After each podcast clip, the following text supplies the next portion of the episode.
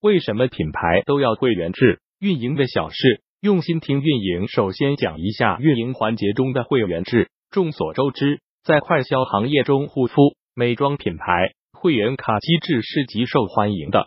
会员制是因个性化需求衍生的市场经济中具有充分竞争力的产物，是商家收集消费者数据的重要途径，也是为了利用收集到的数据分析消费者消费行为，不断细分，再细分消费人群。做到高度精准、投其所好研发产品、完善服务的营销方法。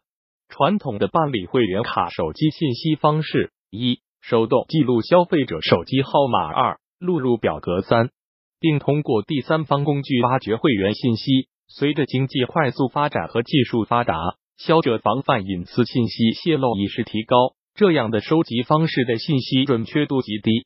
当今盛行的 CRM 系统。这不仅是方便高效收集信息的工具，还是进行会员营销的重要工具。消费者加入会员俱乐部、完善信息的过程中，需要验证码，这时候提供的手机号必须是正确的，才能成为会员。不过，这种操作对消费者的主动性要求比较高。那么，如何提高会员主动性，进而提高会员的粘性和活跃度呢？下面进入今天的主题。一星会员福利，目前 CRM 系统嫁接的主流平台除了淘宝，就是微信公众号了。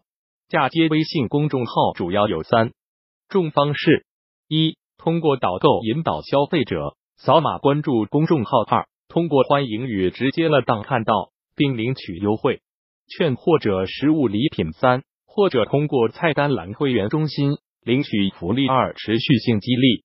如果消费者领取了新人礼后复购率还是比较低，是因为加入会员可能只是因为需求，消费者偶然了解到该品牌，这时候需要公众号不断推送品牌相关的信息，提高会员对品牌的了解度，从认知转化为兴趣，进而转化为购买，成为忠诚会员。从认知转化为兴趣的过程中，则需要内容支持，只有提高内容的趣味性。提高内容质量，才能达到种草效果以及宣导品牌活动。很多品牌都有完善的会员制度，公众号会员中心都有清晰的会员规则，其中积分制度是最重要的部分。一般的积分形式都是消费金额与积分一比一制度。有些品牌会觉得我们的产品的高价值产品一比一太亏了，调整成十比一吧。其实这个是有技巧性的。一比一肯定比十比一有诱惑力多了。如果是十比一的形式，可以在其他方面提高积分的价值感。但是需要注意的是，光有积分的产生却无法使用，这对于消费者来说也是没用的。积分使用最多的形式就是积分兑换，消费者累积的积分可以兑换品牌产品或优惠券，这是诱惑消费者复购的极佳方式。消费者使用积分兑换产品是一种不用花钱就可以获得东西的获利心理，所以当产品在市场中没有找到差异化的产品，消费者会选择一个品牌消费，累计积分享受福利。不过，积分兑换形式这种会员营销手段普遍都比较单一，会员很容易困乏。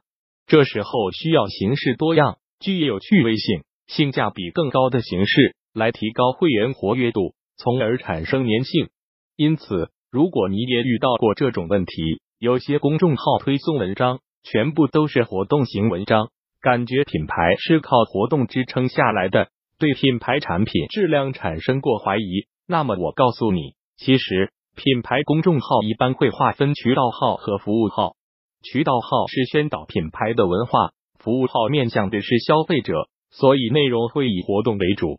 当然，最好的品牌服务号是包含新品上新、产品种草、会员活动等类型，面向群体不一样，内容不一样，两者都有其存在的意义。三创意活动创意对运营来说是最难的事情，但也是运营行业最基本的要求。下面我就分三大点来分享一下如何策划创意活动。一、消耗积分，积分兑换礼品环节中。除了日常时期，还有流量时期，比如大型节日、女神节、双十一、会员周等，都可以使用积分打折或者限时秒杀。积分可以兑换异业合作的产品，比如电影票、保温杯等，这些是需要寻找愿意与品牌合作、目标人群与品牌目标人群契合的合作方，体现积分价值的同时，也得到了曝光。